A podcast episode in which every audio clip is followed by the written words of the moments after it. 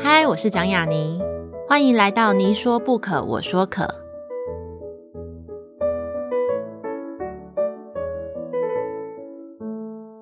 这个节目在爱听听抢先首播，欢迎大家关注我的节目。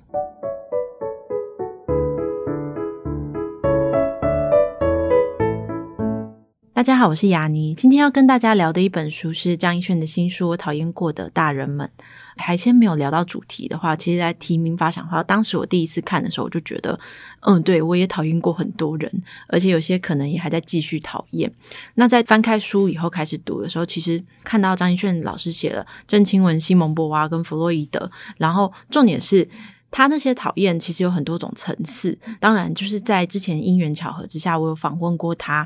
那时候老师就跟我讲说，很重要的一件事情就是这些讨厌都是真的讨厌。当然，这个讨厌其实我觉得，呃，就像刚刚讲，它有很多不同的层次。比如说，可能是一种讨厌光荣感，或是有一些讨厌其实是想得不够清楚的喜欢。但我自己其实深有共鸣的是，在书里面他写到他讨厌就是一个出生于日治时期的作家郑清文的那一段，非常非常有同感。原因是因为，呃，他就回到说，他刚开始有一次读书，读到郑清文写说。爱尔兰文学比中国文学伟大，然后他就觉得怎么可以这么讨厌？但是张旭老师讨厌一个作家的方式是他必须要去读完他的小说，探他的底细，在读完那个时候，了解那个时代背景后，他却反而能够理解说，那是郑清文讲这句话其实是有他的时代背景的，所以他的结论是那时候的讨厌郑清文有点像是因为只读到了字面的意思，就对字面的意思做了反感的对抗，这就是。呃，一种去脉络化的阅读。那为什么我会说我对这个深有同感呢？呃，因为我自己小时候，或是说一路走来读书的时候，也经常会讨厌很多作家。比如说我中学的时候，我就会觉得好讨厌，为什么乡愁是一枚邮票？为什么你们都想着要回家乡，不好好陪你们的子孙？但是当然，这可能也是自己身世的一种投射，以及对于呃每一个作家在他们所处的年代写的东西的一种那个时代的不理解。那这种后来的话，到大学以后念书的那种对读到书讨厌一个作家的感觉，就是说：天哪，我真的完全读不懂德勒兹为什么这么讨厌，大江健三郎更讨厌。对，当然有一些讨厌是会因为我后来稍微读懂了他们，或者是说，哦，还有一种可能性是我读到了一个好的翻译本，因为我发现有时候翻译其实也会害你去讨厌一个作家，因为你读不懂，并不是因为那个作家原本写的真的很难懂，是因为那个人翻译的实在有够难懂，所以那种状况下会松一口气。可是当然有一些作家，就是你的不懂会一直持续下去，所以你就只能选择继续讨厌下去。可是这个阅读理解，在我读完以后，其实是就算讨厌也没有关系。你讨厌过，就是这个讨厌结束了，也很好。可是如果你没有办法，你还是继续讨厌他，那你就是知道原因，你继续讨厌下去，其实也并没有什么关系。那在这个阅读体验里面，其实我一直觉得读张一顺的散文或是小说，我一直找不到一个可以形容他的一个感受。然后到我去年吧，还是今年初，看到一个美国的实境秀。然后那实境秀很有趣，他是找很多那种男女的情场高手来节目谈恋爱调情这样子。然后有一天，女生的参赛者们就被带去那一个类似像瑜伽室、工作室的地方。然后每个地上有个像布围着的圈圈，然后每个人都要站进去。他们站进去以后，就发现地上有面镜子。然后那个节目他们请了一个老师说：“呃，今天的功课就是你要拿那个镜子看你的私处。”那些女生们，就是你会认为说，哦，她们都是情场玩家，她们都是情场高手，她们应该对自己的生殖器、对自己的阴部非常了解，并没有。这个举例可能有点奇怪，但我认为读张一顺的书的时候，我觉得很像在用镜子看自己的阴部的感觉，就是你读着读着的时候，你会知道，有些时候你讨厌这个。恨那个等等的这些情绪，最终还会不小心指向的是，其实你很讨厌自己，或是你很害怕你会讨厌自己，因为你身上有这些特质。所以从这些东西当中看到自己，你会发现最难的一件事情是这个讨厌的课题。最难的事情是你要怎么样才能接受自己的样子，以及他怎么会长这个样子。然后最后导向的是你要怎么样不讨厌自己。因为我觉得不要说你会喜欢自己或爱自己，我觉得喜欢跟自己跟爱自己这件事情，就是我们经常在。谈，可是可能前提是你要先不讨厌自己。在不久前的采访张亦绚老师的时候，呃，我那时候就说一句话，我觉得读他的字，或是读这本书的时候，我觉得很温柔。可是那时候老师就提醒我说，其实他也觉得温柔这个字，他会觉得不一定，他也不曾想过说，哎，原来会用温柔这个字。那时候我想要讲的是。那个温柔不是说有人拍拍你，跟你说没关系，或是有人跟你提醒说你对这个世界要温柔以对，都不是，就是是告诉你一个现实，那个血淋淋的现实，比如说。就像是我们的阴部长的是这个样子，可是你得看他，你得写他，你得面对他。而且最难得的是，其实你要去写讨厌过，或是你恨过，然后重点是你现在也不一定那么讨厌他这件事情。以我是一个写作者，或是我是一个就算是写日记人来说，我觉得都会有点羞愧，就会觉得说啊，就是我讨厌过他，可是就是我要写他，觉得很羞愧。但是这本书并不，所以我觉得这个温柔的地方是来自于，就像是有些事情你要很多年后，或是你理解过后，你才能够理解。他的血淋淋其实是一种体贴。那这次在这本书同时，其实还有老师几年前的一本小说《爱的不久时》也重版出来。我在读的时候，呃，因为老师这本书第二部分是写恨，在里面有一段话，他说恨这件事情很有趣，是他对恨的第一个观察跟感受。来得很早，但是他感觉到对恨这件事最恨的是要长久保持恨意，总是力有未逮，就很像要撑住不睡着一样，让恨意始终醒着，其实很困难。所以在读的时候，我就觉得很有趣的是，爱可能不长久，可是恨可能也并不是很长久的事情，说不定恨跟爱比起来，其实恨更难。对，所以在读我讨厌过的大人。延伸到张一顺老师之前所有的作品的时候，我会觉得可能就像刚刚那个有点奇怪的例子一样，很像在他的作品当中看到的一面镜子。这一面镜子最有趣的是，他很讨厌，可是你就是想要拿起来，然后看一看，因为在里面你会看到自己的样子，然后会让你想要继续读下去。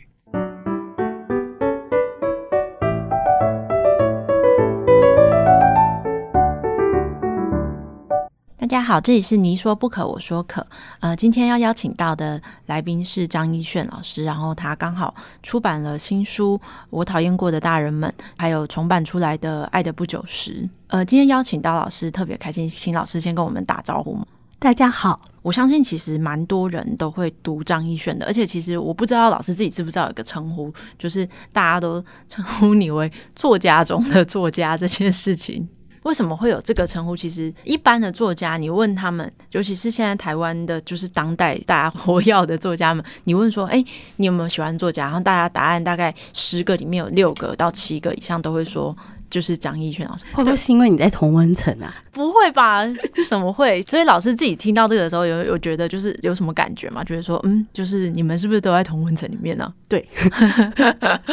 回到你一开始想要问我。说那个，嗯，你把看这本书跟拿镜子看私处的那个，就是刚刚我的心，我吓一跳，就一开始就这么劲爆。嗯嗯，在我讨厌过的大人们提到那个尼基德圣法尔，他有一个作品，就是嗯。恨母亲的那篇道，就是说他其实要让大家进入女生的身体里面，然后可是他是把它当成一个游乐场的概念。那前阵子我新书分享会想要让大家看那个原件，嗯，就找到更清楚的照片。它其实是真的是从呃私处进入哦，真的对，那个是一九六六年的作品，所以还蛮震撼的。这个拿镜子看私处这个东西，在信义事实里面其实也有谈到，嗯。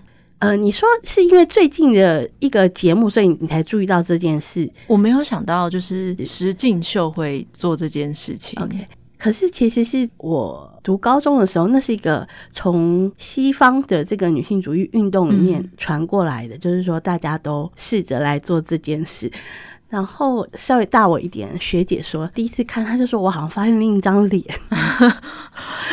因为以前去年还前年不是有一个那个雕塑，是他做很多模型，然后是女性不同的那个阴部的样子。对，然后那时候我也是打开新世界的大门，就觉得有一些真的长得很很很像艺术品诶，就是你没有想到它的构成啊，它的纹理啊，它层层叠叠会长这个样子。可是回到信义事史的时候，其实书里面有一个说法，虽然这件事就是说是蛮有突破性的，因为其实平常是不会。想到要去看。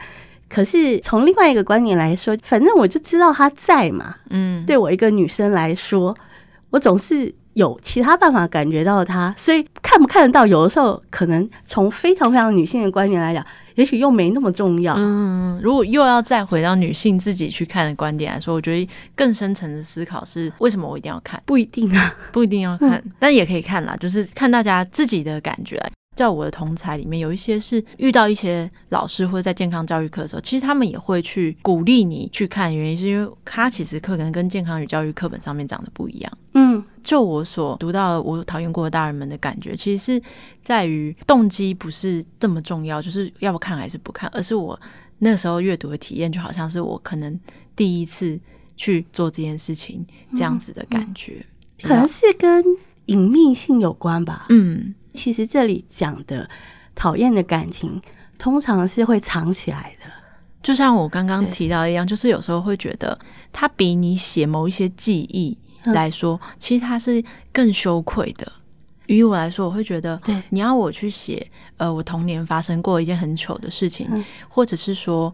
我的失去了某些亲人，这样子的书写方式，跟我去写我曾经讨厌过谁，以及去分析这个东西，然后还有恨的那个感受是什么？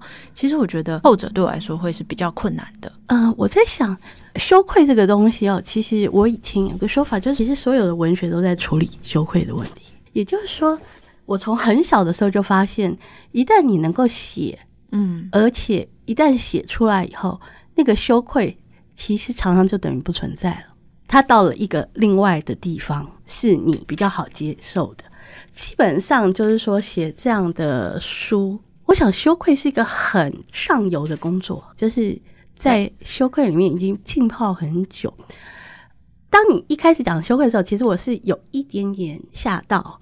这个跟一般讲到的羞愧有一点点不一样，是说我觉得它还是小羞愧。嗯嗯嗯嗯。就是说，它还有一点，就是说，不是那么广为人知，或者是说大家可以立刻同意的。这里面有很多是比较偏门、比较冷门的这种羞愧，就是你可能羞愧到你还不能把它放到羞愧的这个对对对，没错，因为一般人理解羞愧是。另外一种对，可是其实，在性意识史，或者是到我讨厌过大人们等等的这一路上，其实就像刚刚讲的，有些时候羞愧是上游的事，你把它写出来了以后，反而其实就没有那么羞愧。那我想过为什么要克服羞愧吗？对我来说，我自己的理解是，克服羞愧的原因是因为你没有办法去改变，你一定会有非常多羞愧的场合跟机会。就是因为你必须面对这些东西，嗯、所以你必须要去告诉自己说：“我克服看看。”对我来说是这样。嗯嗯嗯，对我可能要习惯。就像有一些人，他可能经常会跌倒，或经常会迷路。嗯、我两个我都是，两个都是吗？对对，但是我因此赢得了很多爱。哦，对啊，其实这也是另外一个思考。对我自我自己也觉得，因为我自己会觉得迷路的人很萌。对，就是，可是我不知道迷路的人自己会不会这样想。不，我们觉得很苦啊，真的苦啊！我会觉得说，天哪，在这里也可以迷路，捷运不是就是几号出口吗？然后当他又再绕出来，要出现在你面前，或是跟你说我还是不行的时候，你就会觉得天哪，懵，就是这种感觉。对，可是我很好奇的是，对老师而言，你写作有没有一种事情，嗯、一种羞愧是甚至没有办法写下来的？应该是有，应该是有。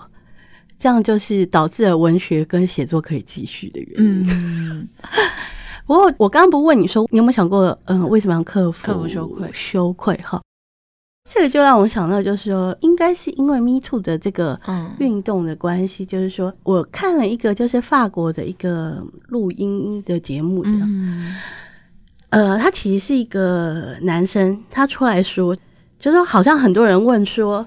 男生是应该要有羞愧感跟罪恶感吗？然后他就说不是，但是要有责任感。嗯、羞愧跟罪恶感当然还是有一点点不一样啦。对，可是就是说，它其实是一个比较没有生产性的感情。就是说，你要过渡到责任感的时候，就比较有可能有生产性出来。老师，你自己觉得为什么人生要去克服羞愧感？这就是我为什么讲刚刚的那个原因。我觉得就是。呃，如何把它接驳到责任感上？那我的问题又要转换了，嗯、就是这个问题比较直接一点，就是好，那为什么我们人类要有责任感呢？生而为人，为什么我们有时候会说我们必须要有责任感？就像这个问题，其实也就是为什么我们某一些人要写作，嗯、某一些人要走上街头，某一些人必须去懂得社会的流动，为什么呢？我觉得有点好像，因为我有点像脑筋急转弯的答案，可能不是一个很、嗯、很好的答案，可是我还是把它说出来，嗯、就是说为什么要有责任感？因为就是要摆脱羞愧感啊。哦，就是不要停留在罪恶感里面啊。嗯嗯嗯嗯，因为你还是必然会有这种人类的感情啊。那我觉得其实像是刚刚老师你分享这个东西，我觉得或许男性去摆脱这个羞愧跟罪恶感，在一个社会或人类学的一个演进上面，会不会其实比较容易一点？不见得，要看你说对什么事情。嗯、当然，其实也有连羞愧感都没有的状况了。嗯嗯嗯、对，可是这个的问题是说，有的时候是问错问题，或者把问题放错地方的状况。嗯，所以至于说，嗯、呃，不要有羞愧感或罪恶感的意思，并不是说用一般的话来说，就是我就是摆烂啊，或者是我就是对抗。你要让我有罪恶感，你是不对的。嗯，好，就是。这个也是早年，就是说，在谈到一些政治运动，就会在讲说，这是不是一种道德勒索？可是问题是说，其实真正要谈或诉求的，可能是那个责任感的部分，是你因为你没有办法进入那个责任感的东西，所以你才在跟这个呃羞愧的感觉呃鬼打墙。嗯嗯嗯嗯，对。呃，我觉得男生女生可能都会有不同的困难，就没办法那么一概而论。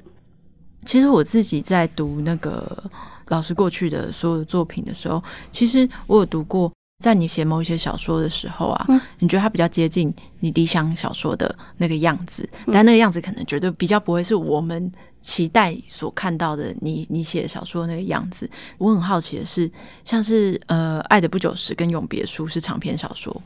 然后短篇小说是《新意是死》，那你自己去区分那个理想小说的样子的话，你会用什么样的方式去区分？是篇幅吗？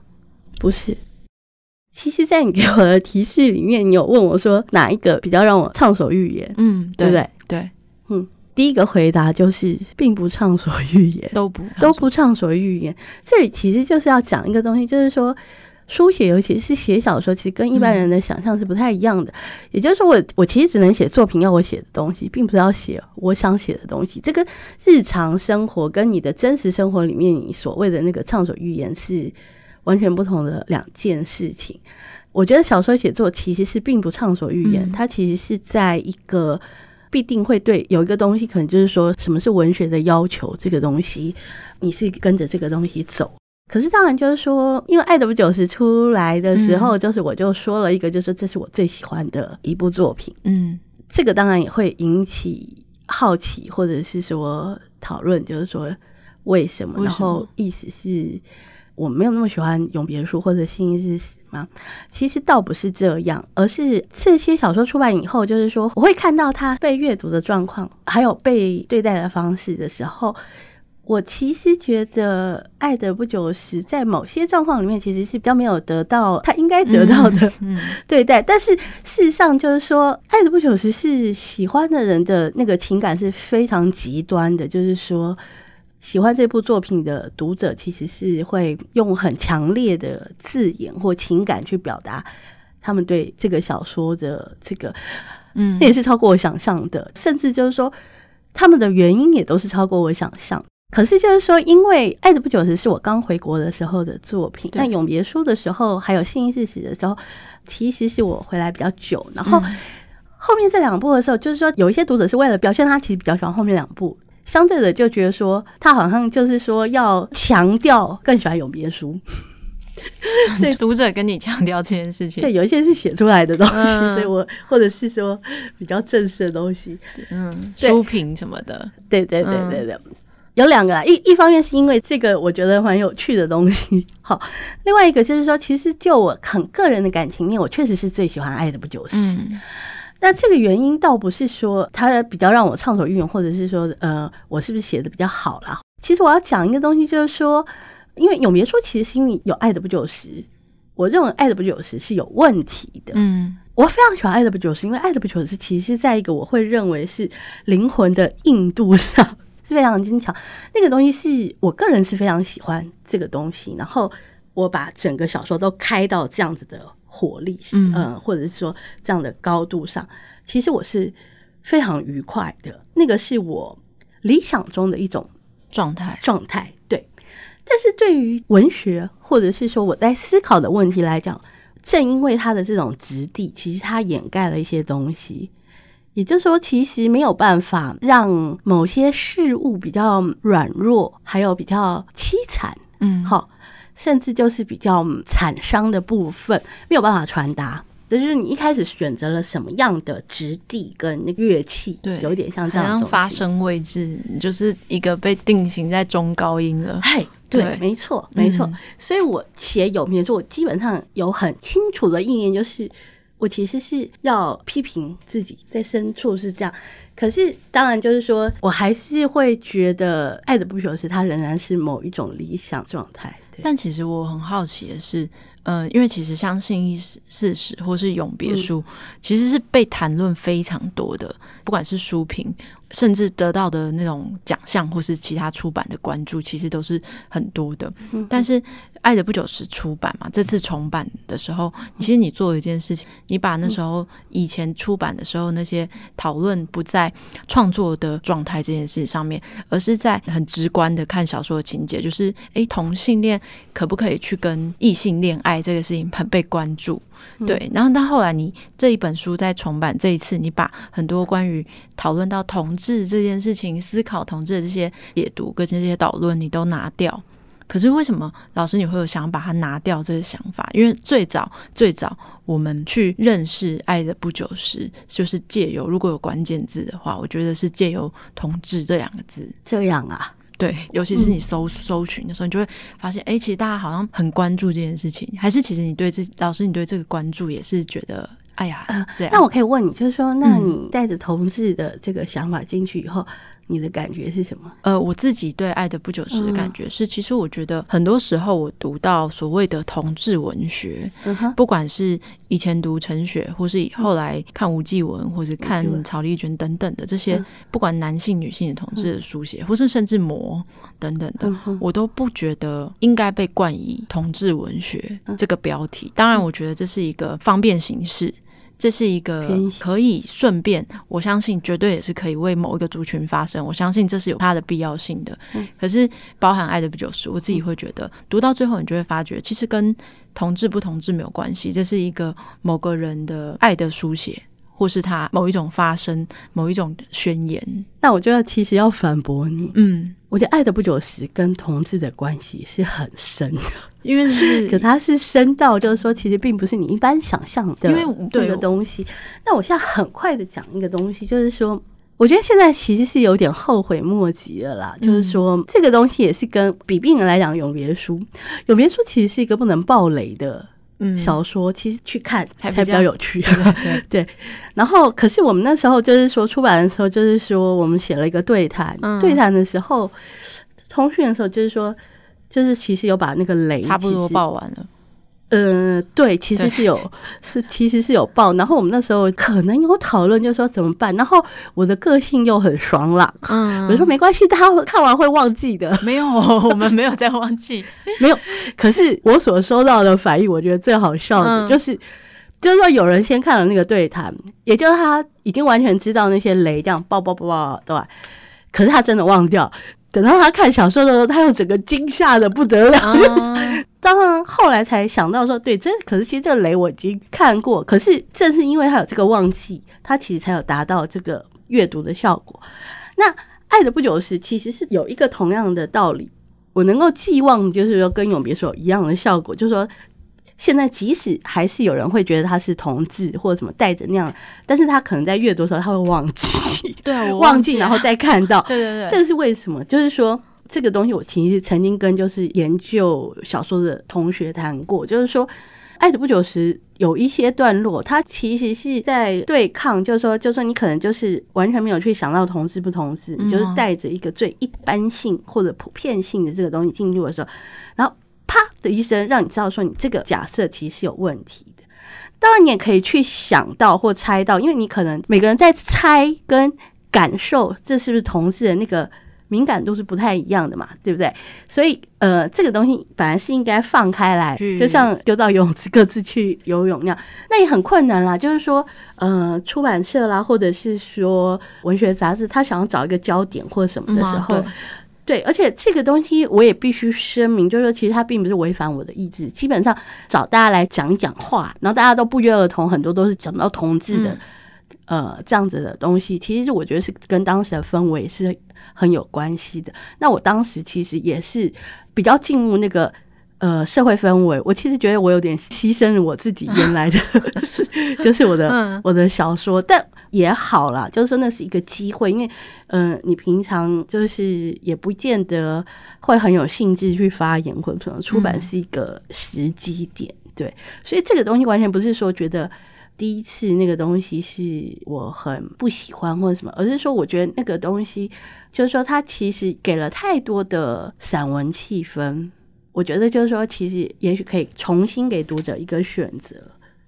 就像是如果可以的话，就是让大家自己跳到那个游泳池里面去，这样子。坦白讲，我觉得不知道能不能这样讲了，因为这有我觉得有一点点禁忌，应该还好，应该还好，这里没别人。没有啦，就是说，因为那个东西其实我是蛮反弹的，但是我编辑人都很好啊，编辑我也很喜欢他们，嗯、对，所以我的那个反弹其实是比较是心底深处的那个东西啊。嗯、其实我觉得很喜欢这个小说的。读者基本上就是没有用这个线在看，嗯，因为那个线是一个非常线索、非常简化的一个线，它确实是用一种戏剧性的对方式在讲这本书。可是其实这本书的戏剧性其实都在别的地方，没错。而且可能这是一个最能够在有限的版面里面，嗯，讲清楚一件。没错，我觉得那个完全都是一片好意，嗯、对。所以我当时有一个。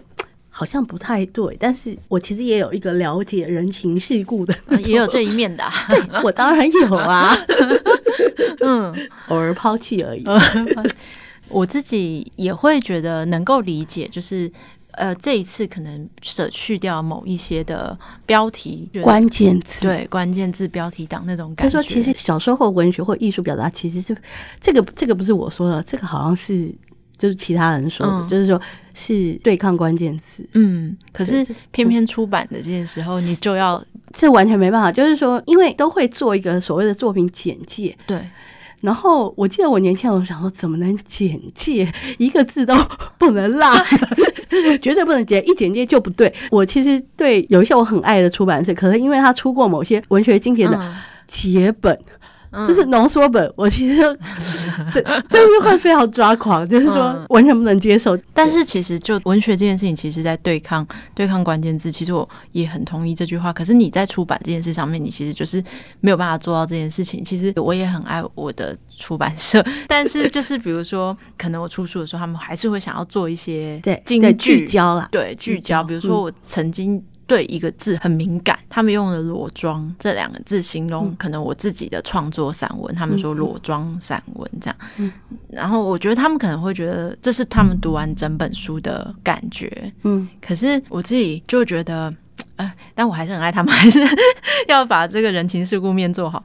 但是我会觉得说，如果可以用两个字或是一个名词形容一个作家或一本书的话，那这对一个作家来说不是失败吗？像你这样的感言呢？嗯，世界各国的作者都曾用各式各样的方式在讲同一件事，对。对，但是就是话又说回来，就是我后来也是发现说，我我真的觉得，嗯，出版社或者是说编辑，他们其实还是会有一个对大众的一个敏感度。嗯，我记得永别说的时候，中间有一度就是说我自己给出一些建议，嗯、类似像那样的东西。我会把宣传写的比小说还难懂，嗯、那这个时候就是编辑就会有一点就是帮我拉住，就是说，在我事后想，其实他是对的啦。对可是我觉得创作有创作的这个怪的那个部分，就是说有时候也会一发不可收拾。对啦，所以有时候其实冷静下来就觉得说，那宣传事情就交给专业专业的人来好了。呃，对，就是说不同的意见，有时候就是说会比较平衡啊，比较平衡，对。之前就是帮博客来采访过，呃，老师你，然后那时候其实有一个问题我一直忘了问，然后但我今天就是就是如果今天刚好有 念念不忘，念念不忘必有回响，因为在那个访谈里面，如果大家有兴趣也可以去看，就是那个访谈里面老师其实给了我很多，对我来说其实是不是关键字的回答，那我自己其实来不及问的是，因为我们在那里面讨论过了，呃，大人的定义，也讨论过了讨厌的。定义，嗯，对，可能也是我们今天刚好最后可以聊到一个问题，就是那我们应该要怎么样变成大人？该如何长大这件事情？怎么样到达说哦，可能大人的定义是这样，可是那我们要怎么去呢？我不知道我是不是会再次震撼你，对，请震撼我。我认为其实长大根本应该是不知不觉的一件事，根本就不应该想要去变成大人。简单的讲，这个东西其实很多人都讲过了，嗯，然后我觉得我们从自己的经验里面，可能也会感受到这个东西，就是要只有充分的儿童才能成为充分的大人。然后一旦你这个儿童是充分的，你你从儿童走到大人的时候，你即使可能会有一个颠簸啦，或者过度啦，或者是适应期，它一定都是自有一个自然的东西。这个是一般的状况，嗯，但是当然就是说，其实很多很多时候是说那个儿童就没有充分儿童，就是说，呃，儿童的儿童性就已经受到伤害，还有就是有些阻碍，嗯，这个时候就是说，其实是要针对那些东西去处理。我认为啦，有些事情是可以有小目标，有些事情，比如说。啊，我这个月要读完雅尼的书，或者是要读完哪一本书，这种小的目标是应该有，嗯，但是大的目标反而是应该任其自然。就是所谓你的感觉啊，我真的变成大人了。就算你一定要我讲一个，就是说我我觉得什么是大人的关键特，我认为大人其实就是不装模作样。